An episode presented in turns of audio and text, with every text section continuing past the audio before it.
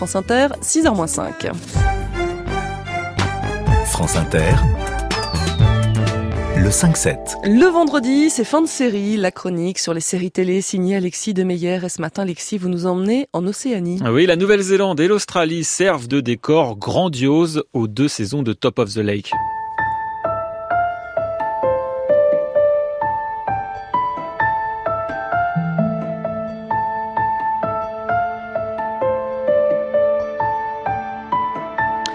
Robin Griffin travaille pour la police de Sydney, mais elle est de retour chez elle en Nouvelle-Zélande pour s'occuper de sa mère gravement malade.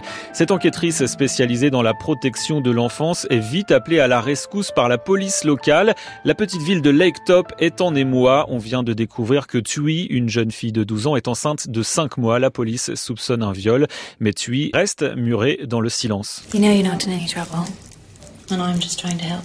I don't need help. Well, it's true. You've managed things very well. Tui, who is the man that did this to you? You don't have to say his name. What if you just write it?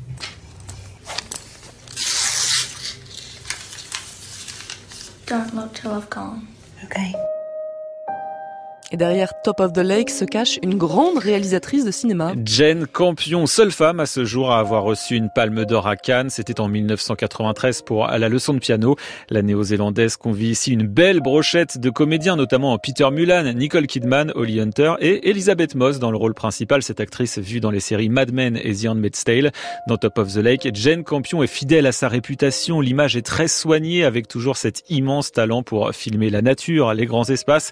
Et puis, comme souvent chez cette réalisatrice, la tonalité est très féministe, avec ici un thème central, les violences faites aux femmes, et un prédateur tout désigné, le redoutable Matt Mitcham. Where have you put your piss and your shit? You put it in my fucking land! That's where you fucking Oh, menstrual waste. Your fucking, your scum is going right in there. Menstrual waste? We don't even get our fucking period. Of course you don't. You know why? You're unfuckable. Unfuckable. Mais après cette première saison très intéressante, Alexis, ça se complique. Les fans de Top of the Lake auront dû attendre 4 ans pour enfin découvrir la suite de la série et malheureusement cette deuxième saison baptisée China Girl n'est pas du tout à la hauteur. Scénario tiré par les cheveux, acteurs qui surjouent, dialogues parfois ridicules.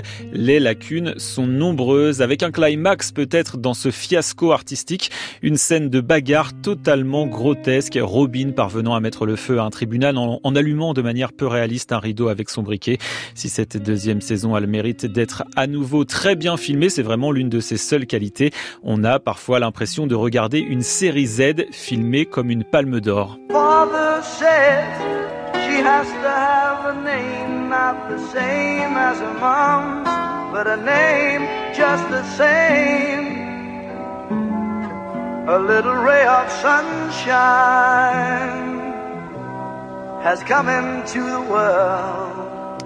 Il y a évidemment un énorme sentiment de gâchis quand on découvre cette seconde saison de Top of the Lake. Cette histoire de jeunes filles asiatiques prostituées qui deviennent mères porteuses aurait pu être passionnante, mais depuis euh, Twin Peaks et Les Sopranos, les sérivores ne peuvent plus se contenter d'une belle promesse, d'un concept alléchant. Il faut une cohérence, une maîtrise dans l'exécution qui font cruellement défaut ici. Dans les grandes séries, le diable est dans les détails et on a l'impression que Jane Campion a négligé beaucoup de détails et c'est rageant parce que consacrer une série aux violences faites aux femmes était évidemment une grande idée. Dommage. Donc on fait quoi On regarde que la première saison? Vous pouvez même regarder la deuxième, mais euh, voilà, Voilà. avec peut-être quelques défauts. Et ces deux saisons de Top of the Lake sont à retrouver en VOD et en DVD. C'était fin de série, la chronique d'Alexis Demeyer.